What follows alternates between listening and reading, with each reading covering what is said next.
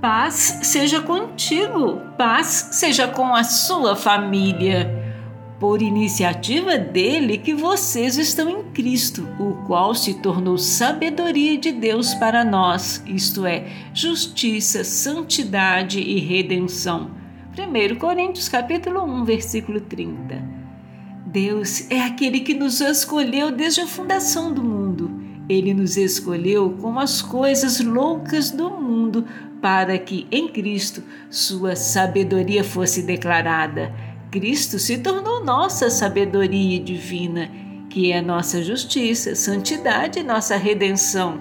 Embora possamos ser de pouco valor aos olhos do mundo, somos do maior valor aos olhos de Deus, pois foi o próprio Cristo que deu sua vida para nos redimir.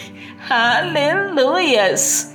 Mas Deus escolheu as coisas loucas do mundo para envergonhar os sábios e escolheu as coisas fracas do mundo para envergonhar as fortes. 1 Coríntios capítulo 1, versículo 27. Você é escolhido de Deus.